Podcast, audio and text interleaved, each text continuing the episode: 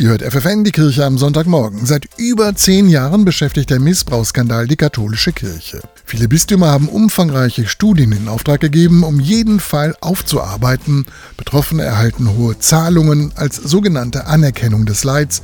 Überall gibt es unabhängige Ansprechpersonen.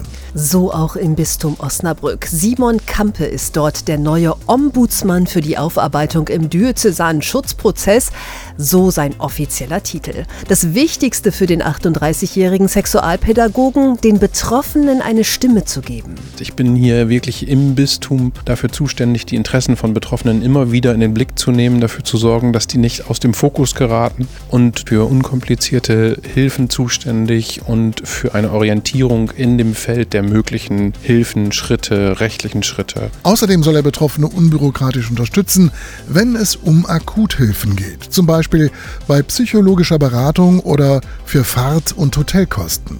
Hierfür steht ihm ein Fonds von 50.000 Euro zur Verfügung, das sagt Heinz-Wilhelm Brockmann.